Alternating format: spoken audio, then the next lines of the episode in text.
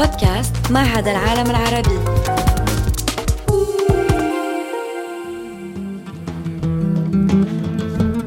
يأخذكم معهد العالم العربي كل شهر في رحلة لاستكشاف الفلسفة العربية.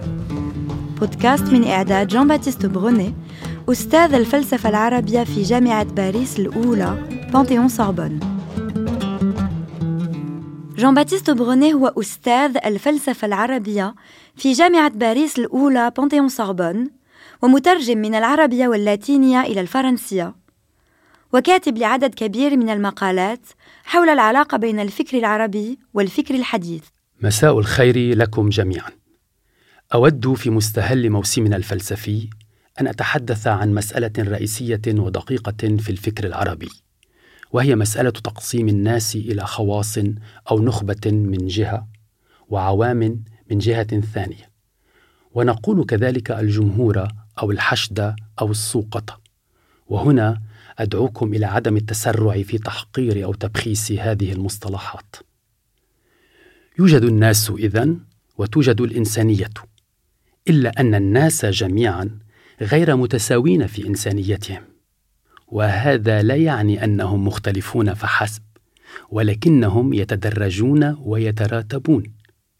ومن أجل فهم أبسط الأمور في هذا السياق لابد من الانتباه إلى هذه الحدود الأساسية وهذا الفارق الجوهري بين فئتين من الناس. وعليه إذن لابد فورا من الإشارة إلى نقط ثلاثة. الأولى في أن التمييز بين الخواص والعوام لا يقتصر على الفكر العربي دون سواه. إذ يلاحظ أن هذا الفارق يوجد في تقاليد أخرى بل ربما يشكل إحدى ثوابت الأنثروبولوجيا سواء أرضينا بهذا أم لم نرضى. ويبرز هذا التمييز في الفكر العربي بشكل أكبر وبطريقة منهجية إلى حد تكاد تكون معه بنيوية بل ويحضر هذا التفريق بين فئتين في جميع المجالات.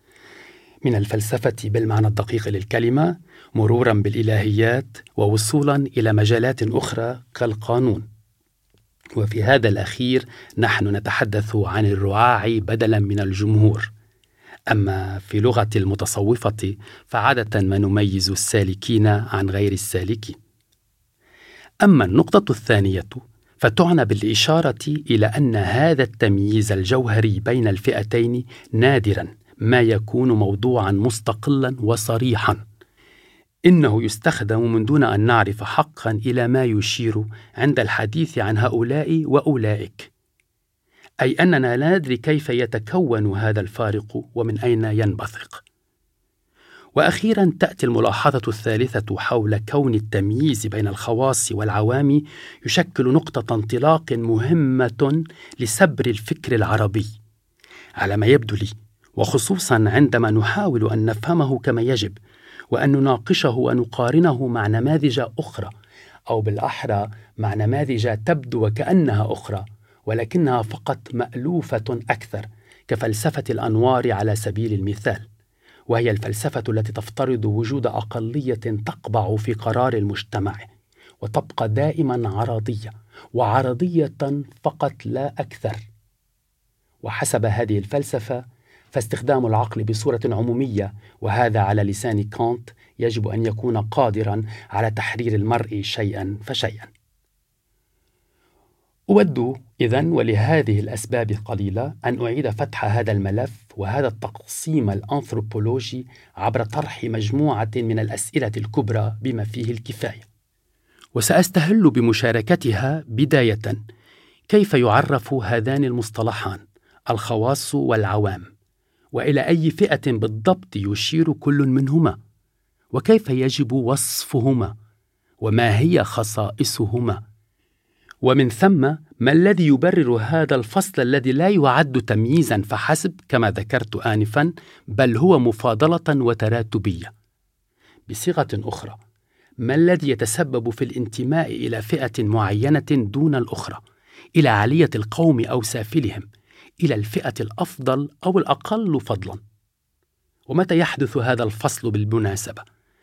هل هو ينشأ منذ الولادة؟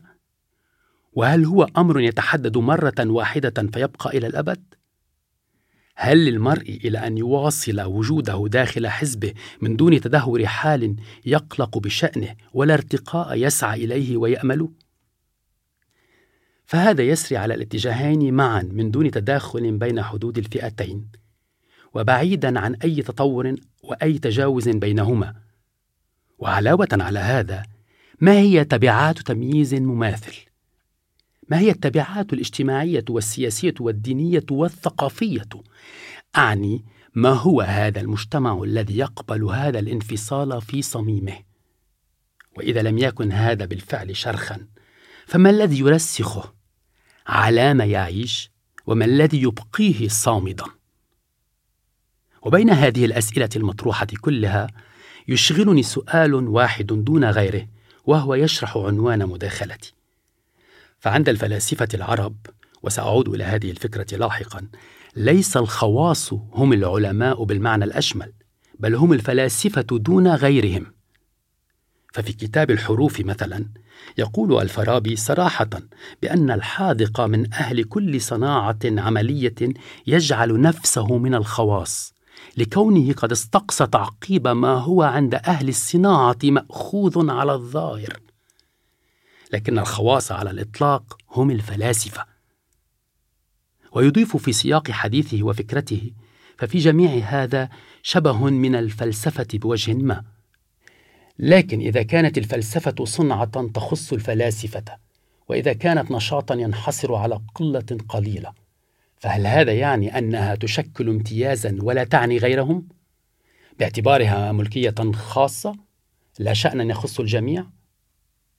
واذا انطلقنا من تعبير يكاد يكون لا زمنيا ماذا نقول اذا عن العقل العمومي الذي ذكرته في سياق الحديث عن فلسفة الأنوار؟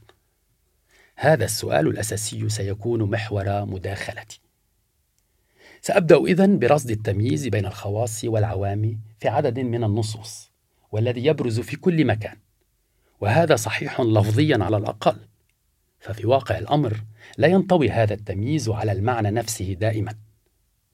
وسأقدم لكم مثالا سريعا على هذا الاختلاف في المعنى. وأستشهد فيه بآية قرآنية مشهورة وهي الآية السابعة من سورة آل عمران التي تتحدث عن الراسخين في العلم الذين يعتبرون بفضل هذه الصفة أعلى منزلة من سواهم. ولكن من هم هؤلاء؟ بالنسبة للغزالي الكلامي الشرقي العظيم الذي عاش بين القرنين الحادي عشر والثاني عشر الراسخون في العلم هم الذين أحاطوا بشيء من العلم الإلهي. أما بالنسبة لابن رشد في أندلس القرن الثاني عشر فالراسخون هم الفلاسفة ورثة أرسطو. من الواضح إذن أن ما يدور في رأسي الرجلين مختلف تماما. وهنا أكرر أننا نجد التمييز بين الخواص والعوام في كل مكان. ونجد في التصوف بشكل خاص التفريق بين العامة أو الجمهور من جهة وبين الخواص من جهة ثانية وبين خواص الخواص. وهم الفئة الأعلى. ومن أجل توضيح بسيط لما يقصده المتصوفة لنقل ببساطة إن الخواص يدركون بالمقابل وحدة الله المطلقة حيث لا يرى العوام في العالم سوى تعددية الأشياء والظواهر وتبعثر الواقع. أما خواص الخواص فيستقرون عند مستوى أعلى إذ يصلون إلى الحقيقي بعد الحدس الإلهي ويصبحون قادرين على إعادة استيعاب تعددية عالم الظواهر كانعكاس ما بشكل أو بآخر لهذا الواحد المطلق. ومن جهته يستعيد الغزالي هذه المصطلحات في حديثه عن الخواص في مشكاة الأنوار، إذ يعتبر أنهم مجموع من وصلوا إلى الحضرة الإلهية وانمحقت منهم المبصرات دون المبصر. وفي هذه الفئة يذكر الغزالي خواص الخواص وهم الذين محقوا في ذواتهم ولم يبق لهم لحظ إلى أنفسهم بفنائهم عن أنفسهم. وتمكنوا من تذوق المطلق في خضم تجربة كاملة لا تنحصر على العقل. بالإضافة إلى هذا ألف الغزالي كتابا يشي عنوانه بالكثير وهو المضنون به على غير أهله. ويعني العنوان حرفيا الكتاب الذي يجب على المرء أن يشح ويغار عليه والكتاب الذي يجب إبقاءه بعيدا عمن لا يستحقه ويمكن أن نمعن أيضا في ابن طفيل المفكر الأندلسي المعاصر لابن سينا ومعلمه نوعا ما. ففي نهاية قصته الفلسفية حي بن يقظان يعتذر ابن طفيل لتأليفه كتابا يفصح محتواه واقتبس هنا عن العلم المكنون الذي حرص السلف على إبقائه سرا بينما نحن خلفنا فيه طريقتهم بالضنانة به والشح عليه. كما يقول ظانين بأن أصحاب العلم الإلهي وحدهم قادرون على تلقيه.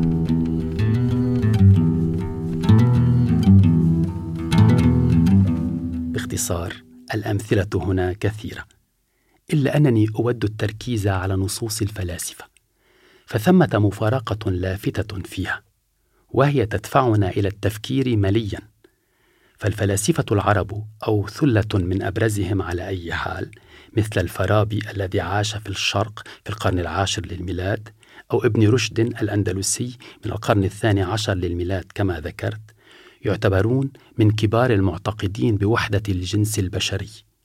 وقد انصب فكرهم كثيرا على القاسم المشترك إذ صح القول الذي يضع كل البشر في مجموعة واحدة. وعلى سبيل المثال أستشهد بالتفكير الملح الذي أوصل الفارابي إلى مفهوم الفطرة العربي الإسلامي. الذي يعني الطبيعة الأصلية والطبيعة الأولى بل جوهر الإنسان كإنسان ضمن كل تعددية. وهي الفطرة التي تعد شرطا لإحساسنا الإنساني. في جملة عناصر أخرى وهي أحد أشكال الخصوصية ضمن النوع الواحد التي تدفعنا إلى التعرف على أنفسنا جميعا كبشر. وأستشهد أيضا بنظرية ابن رشد العميقة التي اشتهرت كثيرا على مر العصور لمنحاها المتطرف والمجنون بعض الشيء. بموجب هذه النظرية فإن العقل بما هو جوهر الإنسان واحد لا غير لدى جميع الناس. إنه نفسه بالنسبة للجميع وعند الجميع. إنها الفكرة القائلة بأن العقل قوة مشتركة للتفكير. أزلية وسابقة لكل مشاركة محتملة وهو ما يجعل الإنسانية ما هي عليه. باختصار هذا تنظير متين حول وحدة الجنس البشري ووحدة المعيار الأول والقوة التأسيسية. ومع ذلك أكرر مرة أخرى بتخطي هذه العتبة الأولى تجري الأمور كما لو أن الجوهر يتموضع بعدها في صورة ثنائية أنثروبولوجية تقسم البشر إلى مجموعتين كبيرتين ومنفصلتين بشكل واضح. فلنستذكر أطروحة ابن رشد الشهيرة في فصل المقال حول موقف الفلسفة من وجهة نظر الشريعة. وقد أجاب ابن رشد على مجموعة من الأسئلة ما حكم الفلسفة اليونانية شرعا؟ هل تحظر أم ترمى بالملامة؟ أم هي مباحة بكل بساطة لأنها تتحرى الحياة أم أنها نافلة بل ربما واجبة؟ ولكونه قاضيا جاءت إجابة ابن رشد حازمة فأكد أن الفلسفة واجبة شرعا. لكن وكما يرد بالنص عند ابن رشد لمن هم أهل للنظر فيها حصرا ولا يجب أن نغفل هذه الجملة. بعبارة أخرى وهذا ما يفهم ضمنا ثمة من هم أهل للفلسفة وهم جديرون بها في صياغة أخرى ممكنة وهنالك آخرون ليسوا بأهل لها. هناك ناس مستعدون وقادرون وهم الفلاسفة بالطبع وفي المقابل هنالك من هم غير قادرين إذ تتخطى الفلسفة قدرتهم. وفي مجمل نص ابن رشد الذي ينحو المنحى الرشدي العام في فهم العالم والناس نجد تاكيدا على نظرية تقسيم الناس إلى خواص وعوام. وبدوره يلجأ ابن باجة الفيلسوف الأندلسي من بداية القرن الثاني عشر بشكل متواصل إلى هذا التقسيم ويستخدم من جملة مفاهيم أخرى ما يعرفه عن استعارة أسطورة الكهف لأفلاطون ليقول مثلا إن البعض لن يخرجوا من الكهف ابدا لنقص الموارد. ولن يفهموا ابدا حقيقة الموجودات سوى عبر المحسوسات التي تحيط بهم. وبالانتقال إلى عصر ومنطقة جغرافية آخرين نجد هذا أيضا عند ابن سينا في أقصى الشرق في القرن الحادي عشر. وهو من يميز غالبا بين نوعين من الإنسانية لئلا نقول نقلا عن صفحات أكثر تطرفا يميز بين إنسانيتين. أولى تخص نخبة ذكية واعية لطبيعة الإنسان وقدره وشكل الحياة التي يجب أن يعيشها لكي يصل إلى الكمال. وثانية عامة دينية ساذجة أو غير واعية. غير واعية لجوهرها الروحي أي جاهلة للحقيقي ووجهتها الحقيقية ومع ذلك فهي راضية تمام الرضا.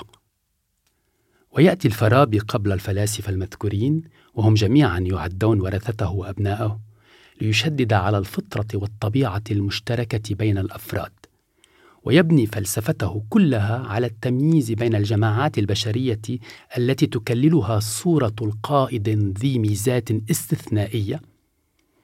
وإذا كان هؤلاء فاضلين لا مارقين مجانين كما يقول الفارابي فجميعهم يملكون حدا أدنى من أدوات الفكر الأساسية.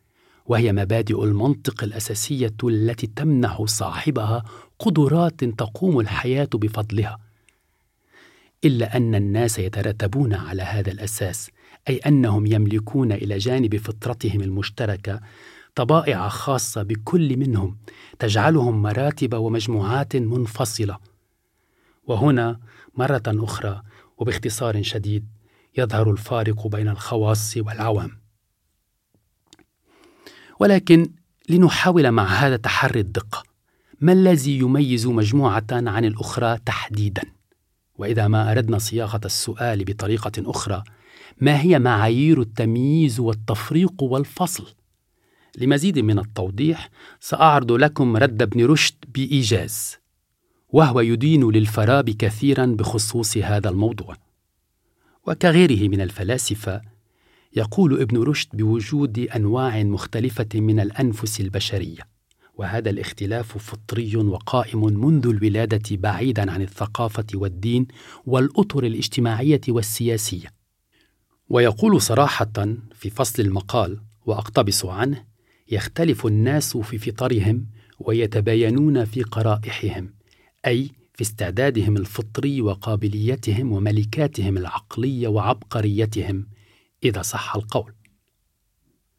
وغالبا ما يتخذ هذا التقسيم الأنثروبولوجي شكل معارضة بسيطة بين الخاصة والجمهور إلا أن ابن رشد كما هو معلوم عرف بتمييزه بين فئتين مختلفتين من الجماهير وبهذا تكون لدينا ثلاث مجموعات شاملة لتصنيف الناس. في المرتبة الأدنى نجد الجمهور والأجدر بنا أن نقول الحشد. أو السواد وفوقهم بدرجة نجد المتكلمين. ولا يجب أن نخلط هنا بين علم الكلام وبين الدين والمقصود به الإسلام فالاثنان لا يترادفان. فعلم الكلام مجرد طريقة للارتباط بالدين والاستناد إليه وتوضيحه والحديث عنه. وأخيرا نجد الخواص في أعلى المراتب منفصلين عن الفئتين السابقتين. والخواص هم العلماء أي الفلاسفة بالنسبة لابن رشد كما قلت بداية وهم من يسميهم بأهل البرهان وعليه يكون البرهان سمة الخاصة المميزة. ولكن هذا ليس كل شيء ففي شرحه لجمهورية أفلاطون يوضح ابن رشد بمصطلحات تقليدية جدا أي شائعة لوصف عمل الفيلسوف بأن صاحب البرهان هو الذي يدرك ذوات الأشياء ويميز الجوهري فيها عن العرضي الذي لا ينتمي إليها إلا مصادفة بحيث لا يعكس طبيعتها الحقيقية والثابتة والضرورية. فأما الجمهور الغالب أي أدنى درجات الجمهور فيستمسكون بأحكامهم وما يدعوه ابن رشد أسوة بغيره من الفلاسفة ببادئ الرأي. وهؤلاء ليسوا أهلا للبرهان ولا قادرين على الوصول إلى حقيقة الواقع بكل تعقيده وعمقه. هؤلاء في هذه المرتبة السفلى هم الخطابيون حسب ابن رشد. أما الفئة الوسطى وهي من الجمهور أيضا ولكنها أعلى درجة من الفئة السابقة فهم المتكلمون الذين يعملون العقل بكل تأكيد ولا يكتفون ببادئ الرأي. لكن دون أن يكونوا قادرين على الإتيان بالبراهين. وهؤلاء هم الجدليون حسب ابن رشد. واللافت في إعادة الصياغة هذه الواردة في نصوص أخرى هو أن الاختلاف في فطر هذه الفئات يتوافق مع اختلاف الأحكام عندها ومع أنواع الخطاب الذي قد تنتجه وقد يؤثر عليها. أنا حكمي. هذه هي الفكرة نوعا ما. وبدقة أكبر تدل طريقتي في الحكم ومقاربة الواقع وطرحه على ما أنا عليه بالفطرة. هي قدرة المعرفية بعبارة أخرى قدرة المألوفة والسهلة التي تفصح عن نوع النفسيات البشرية التي أنتمي إليه. ويقول ابن رشد هذا بطريقة أكثر تقنية موظفا أدوات المنطق المألوفة في زمنه. ماذا يعني أن نحكم؟ أن نحكم هو أن نقوم بعمليتين ذهنيتين. أولا استحضار الشيء وتمثله على صورة ما وهو ما يدعى بالتصور أي تشكيل حقيقة ما وجعلها حاضرة. وثانيا يأتي التصديق وهو القبول بهذا التصور أو عدمه أي أن يقول المرء في قرارة نفسه لا بأس بهذا التصور. أو أن يقول العكس حينما لا يكون الأمر كذلك وهي الموافقة أو عدمها بخصوص موضوع عقلي أو إذا شئنا الاستعانة بتعبير آخر المصادقة أو عدمها. إذا في كل مرة نقوم بتقدير الحقيقي أي في كل مرة نحكم فيها على شيء أو حالة شيء ما أو وضعية ما أو على واقع ما يشتغل هذان المكونان في دواخلنا وأنفسنا. التصور أولا وذلك حين نعرف الشيء ونحدده ثم ننتقل إلى التصديق. فأما نوافق على هذا التصور أو نرفضه. ويقول الفلاسفة العرب ولا سيما ابن رشد إن تعددية القرائح تؤدي إلى اختلاف في مكوني الحكم هذين. ولتبسيط الأمور يمكن القول إن الطريقة التي نتصور بها الأشياء من جهة ثم نصادق عليها من جهة أخرى بالمصادقة على تصوراتنا أو رفضها تحدد فئة الناس التي ننتمي إليها. ولا تكثر الاحتمالات هنا فالفئات ليست بعدد الناس.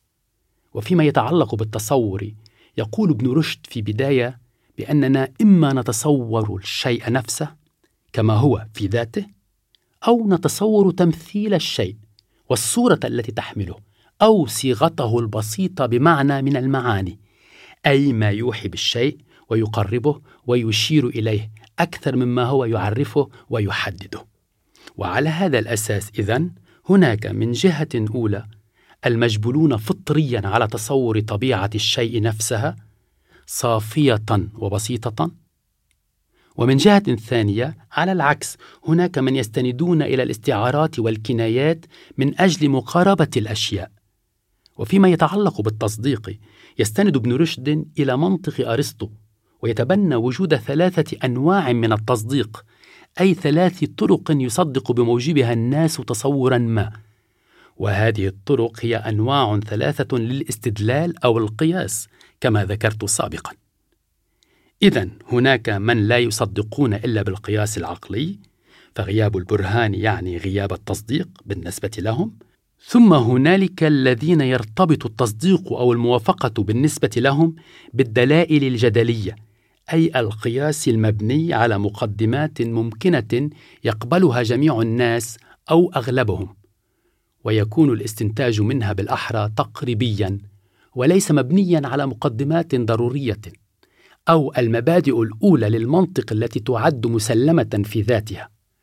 ونخرج منها بنتائج عبر سلسلة استنتاجات صلبة الأساس. وأخيرا هناك من يناط التصديق عندهم بالقياس الخطابي فيستندون إلى الحس بدلا من العقل الخالص. وينطلق هؤلاء من مقدمات منطقية تتماشى مع انفعالات المستمعين واستعداداتهم المؤقتة ومن المحاولة الأولى ومن دون تمحيص ينجح الخطابيون في ضم المستمعين إلى صفوفهم وذلك عبر استمالتهم بدلا من إفهامهم. وهنا يكمن كل شيء لفهم ما يجعل الناس درجات. ولكن من هم الخواص؟ من هم العلماء والفلاسفة؟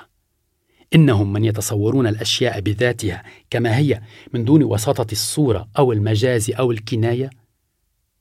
وأيضا من لا يقتنعون إلا عبر البراهين وعبر القياسات المبنية على مقدمات ضرورية حتما وواضحة جدا ومثبتة في جملتها بدقة. أما كل ما تبقى بعدهم فهو الجمهور وإن وجدت بعض التدرجات كما رأينا أو بالأصح درجات لأنها مسألة تراتبية أيضا ففي الدرجة الدنيا يستقر أولئك الذين لا يستطيعون الوصول إلى الحقيقي إلا صوريا فلا يتوصلون إلى الأشياء كما هي ولا يدركون إلا نظائرها ومقابلاتها الواهنة والتي تعني الكثير بالنسبة لهم. أما الذي يقنعهم ويضمن امتثالهم فهو الخطابه وبين هذين القطبين توجد توليفات عديدة ممكنة. هذه مسألة هامة إذن. وأكرر أنه رغم استنادي إلى ابن رشد إلا أن ما أتيت على ذكره بإيجاز موجود في كل مكان تقريبا. ما يميز الناس بعضهم عن بعض هو الخاصيات الفريدة لطريقة وجودهم في العالم إذا صح التعبير. وهذا يشمل نوع الشيء الذي ينال تفضيلهم ونوعية الخطاب الذي يناسبهم. من جهتها تفضل الخاصة الجوهر والبرهان.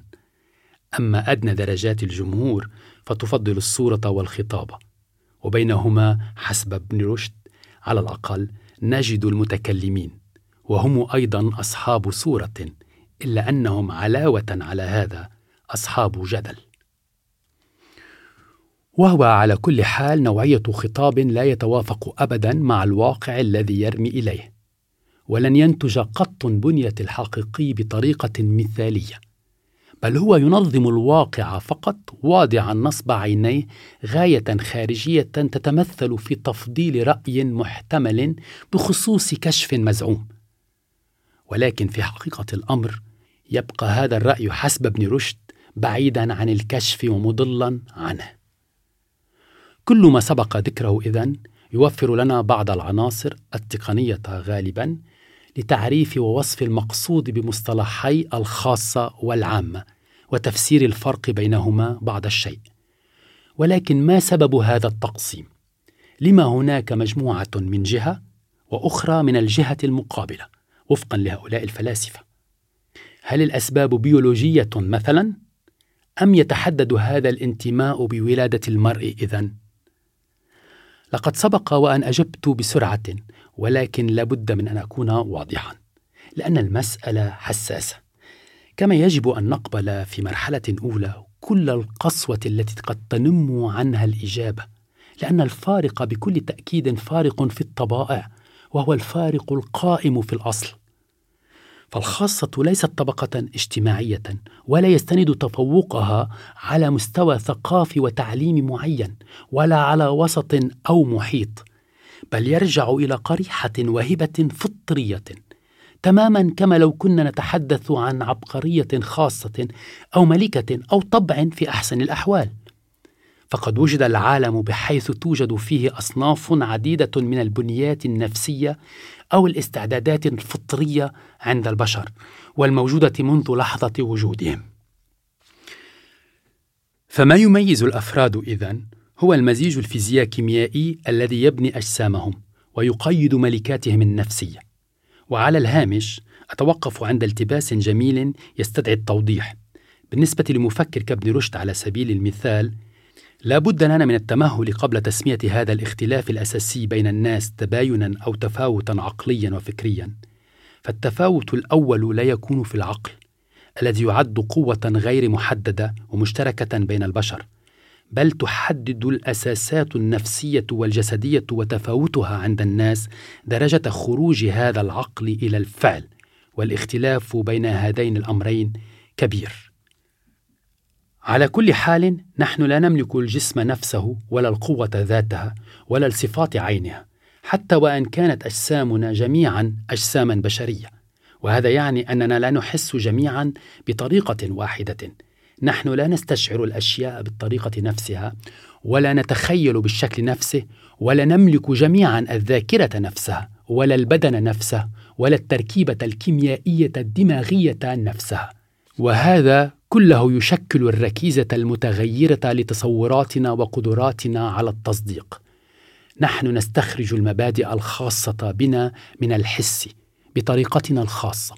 وباختلاف أجسامنا تختلف هذه المبادئ وتختلف العمليات الذهنية التي تكونها.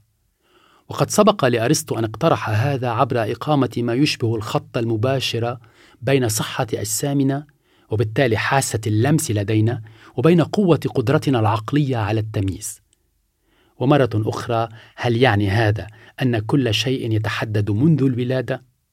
لا بكل تأكيد. فالمسألة هنا مسألة نزوعات واستعدادات وميولات تستدعي تفعيلا. فعلى سبيل المثال يمكن للفيلسوف بالطبع أن يفسد حياته وقدره سواء بسبب الكسل أو الحظ العاثر أو كارثة ما كطوفان أو جائحة أو حرب إلى آخره. وبخصوص الكسل يشدد الفارابي كثيرا على المجهود الإرادي الذي يتطلبه الأمر من أجل تفعيل القدرة الكامنة في المرء ومن بلوغ أعاليه بشكل أو بآخر حسب معاييره الخاصة. أما ابن سينا فيتحدث من بعده عن المرايا الصدئة للإشارة إلى النفوس الواعية بقدرها العقلي والمعدة للانعكاس الحقيقي إلا أنها تضيع بسبب علاقتها مع المحسوسات.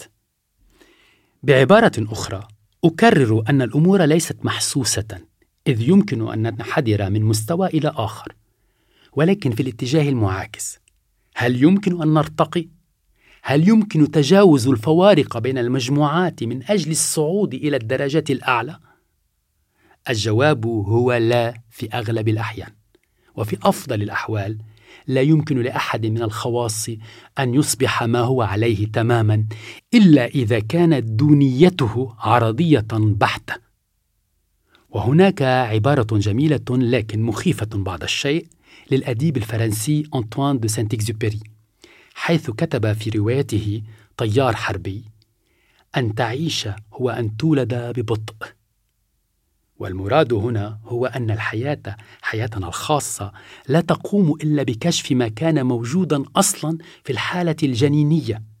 ويضيف الروائي إن الظروف المختلفة ايا كانت لا توقظ فينا كائنا غريبا لم يسبق أن شككنا بوجوده.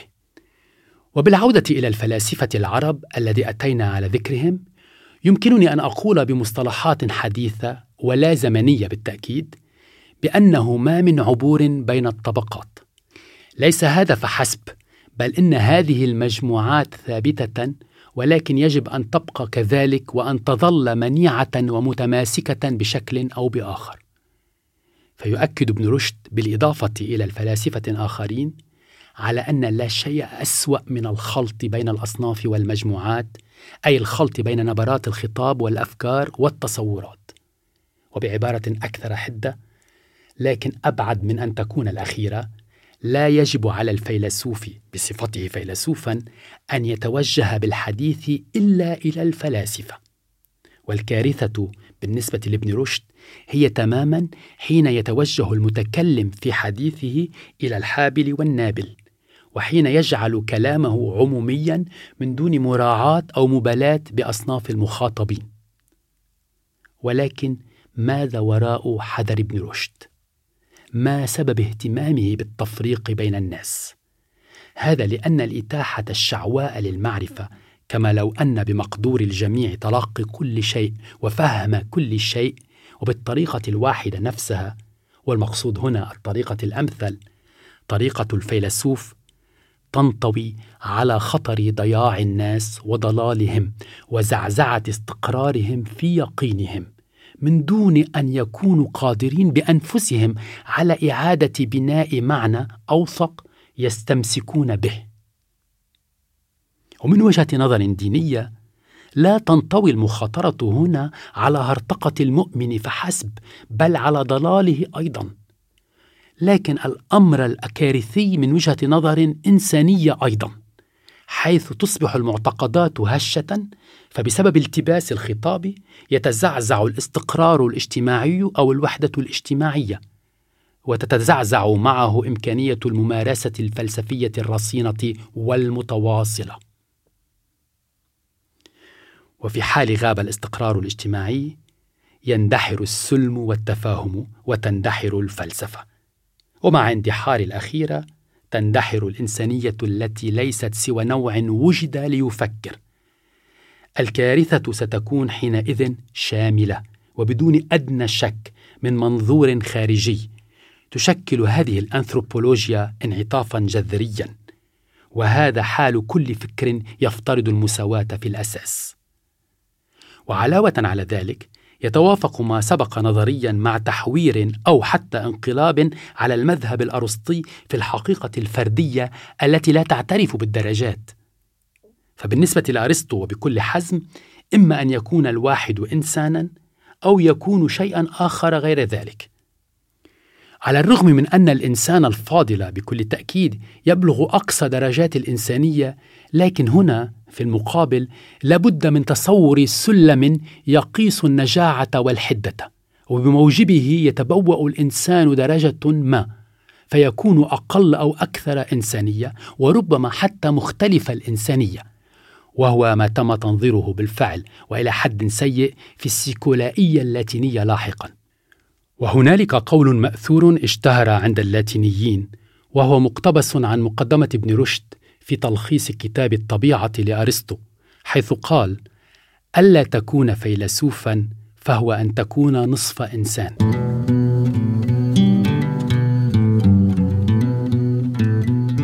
لابد إذن من الرضوخ إلى الأمر الواقع. فلكل منا أفق قريب وسهل ويجب أن نتعايش مع هذا الأمر. لكن المسألة لا تنتهي هنا. فالكلمة الحاسمة على ما يبدو لي لن تكون الفصل أو اللامساواة أو النخبوية بمعناها المباشر ويمكن أن تختلط علينا الأمور بشكل كبير. فداخل هذا الإطار التصنيفي وفي مجتمع غير متجانس يمكن أن نعتقد مثلا أنه لن يكون للسلطة هدف سوى الإبقاء على هذا الفصل بل إبرازه أيضا. ويكون ذلك عبر تأكيد هيمنة فئة الخواص العالمة على العوام الذين لا يعدون أهلا لشيء. فهم غير واعين وغير حاذقين وعليه سيتخذ هذا المجتمع شكلا هرميا وسيكون كل شيء في خدمة قلة عريقة الأصل. إلا أن الأمور ليست على هذا النحو لأسباب ميتافيزيقية اولا وأخلاقية وسياسية ثانيا. والأسباب الميتافيزيقية هي الأقل بداهة والأقل تجليا رغم كونها كبرى. ونرى ذلك بوضوح عند ابن رشد بشكل خاص وأقول هذا بإيجاز. المجتمع المثالي هو المجتمع الذي يصنع الفيلسوف إذا صح التعبير. وهذا المجتمع ينحو إلى الفلاسفة وإلى حيث نظروا وأشاروا إلا أن هؤلاء الفلاسفة ليسوا محظيين ولا يحصدون كأفراد منافع من حياة الآخرين. ولكن ما السبب؟ لأنهم باعتبارهم فلاسفة لا يعدون أفرادا. فالفيلسوف هو الإنسان الذي يبلغ فيه العقل تمامه أو لنقل الكلي وهو يمثل من وجهة النظر هذه اكتمال النوع البشري نفسه.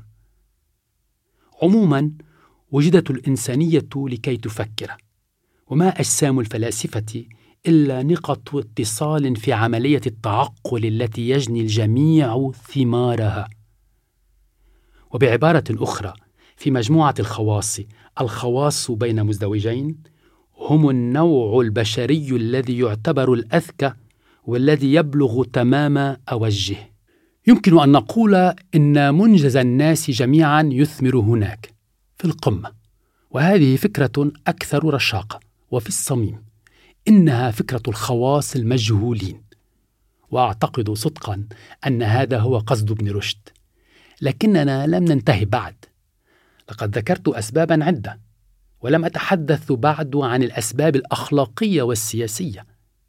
فالسبب الرئيس الذي يعوض النقص في التمييز الأول يتمثل في كون المجتمع الذي يسعى الفلاسفة إلى التفكير فيه مجتمعا مبنيا على الحقيقة. وهذا أمر جوهري. ويعني أن الفصل والتمييز بين المراتب والدرجات لا يشكل البتة النقطة الأخيرة في المسألة. وعلى العكس حينما يتعلق الموضوع بالتفكير تتمثل نقطة الوصول في التراصي والاتحاد والوحدة. فكي يكبر الفيلسوف ويتعلم ويمارس نشاطه لابد له من الآخرين كل الآخرين إلا أن هؤلاء أنفسهم لا يستطيعون أن يظلوا منفصلين عن الصورة الفاضلة والحقيقي بالخصوص على الرغم من اختلافاتهم. وهذا ما يشكل جوهر ما يحتاج إليه الإنسان. إذا كانت الخاصة تمتلك الحقيقة بشكلها المطلق والكامل فمن الضروري التفكير بشروط نقلها ووسائله وهذا ما يغير كل شيء.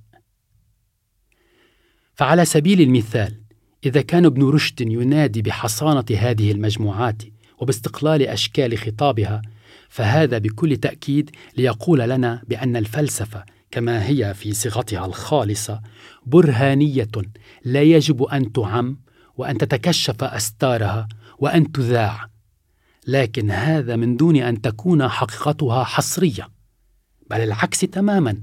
فالمجتمع الجيد رغم الاختلاف الذي يتخلله هو مجتمع الحقيقي.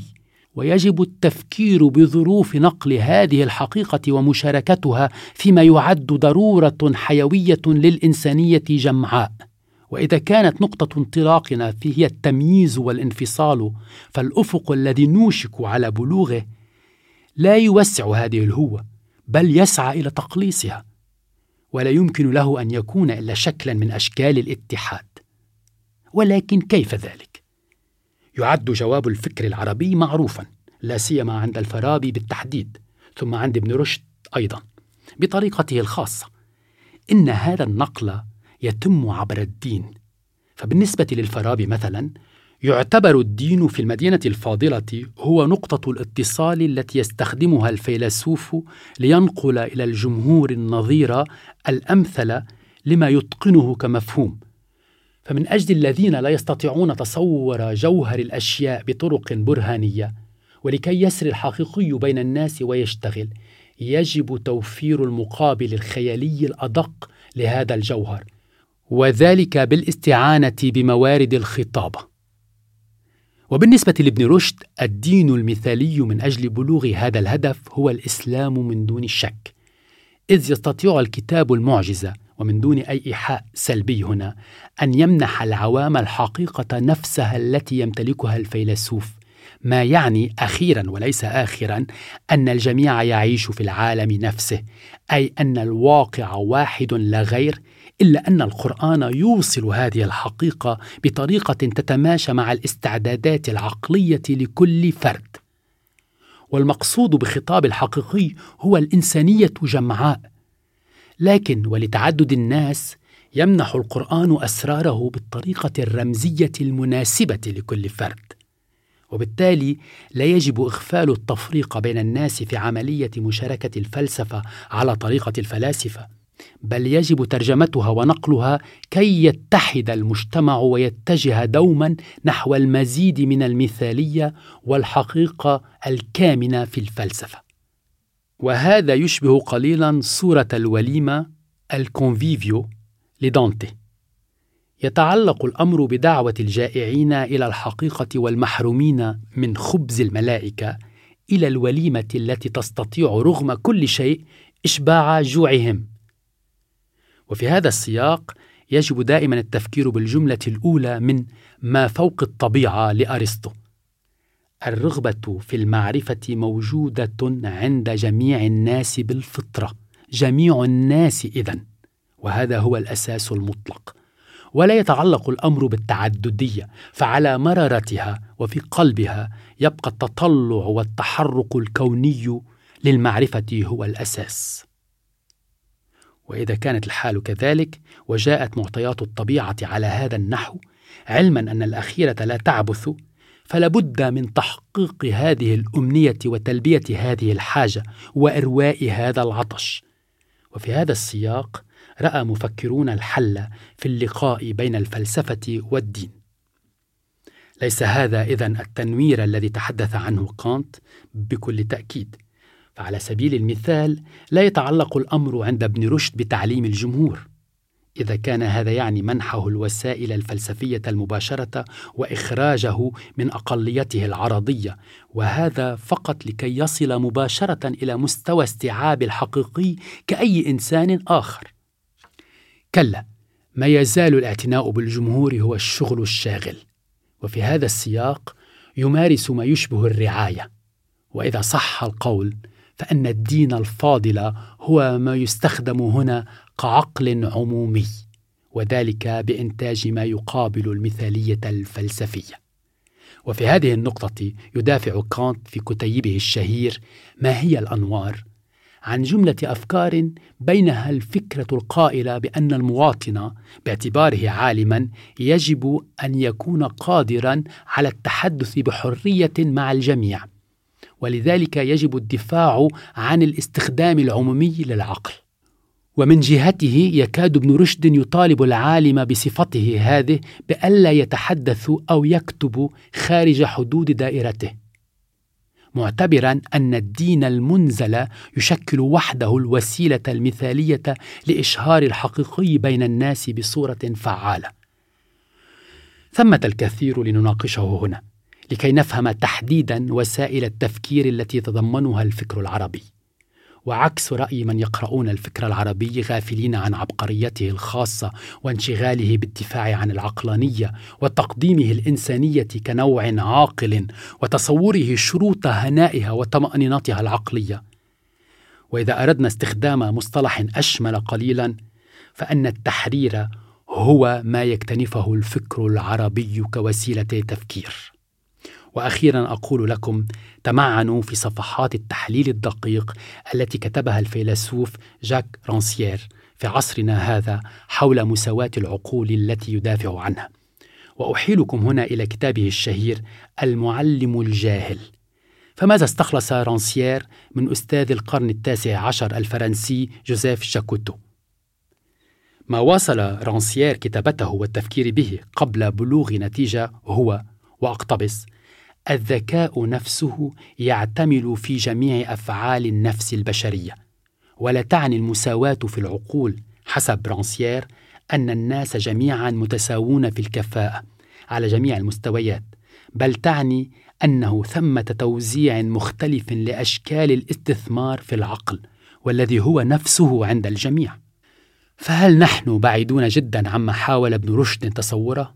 بعقله الاستثنائي بمنأى عن تحليلاته الأخرى كلها؟ ربما لا فحتى رونو الذي لم يكن معجبا كبيرا بابن رشد اعترف بتصوره هذا حين كتب بأن ليست وحدة العقل إلا دليلا على كونية مبادئ العقل الخالص ووحدة التركيبة النفسية عند النوع البشري بأكمله أنا أدرك أنه ثمة توترات بكل تأكيد وقد قلت هذا في مستهل حديثي إلا أنني أتمسك بأن إمكانية الاتحاد والمساواة كدينامية فاعلة مؤثرة هي وظيفتنا ومهمتنا دائما. شكرا لكم.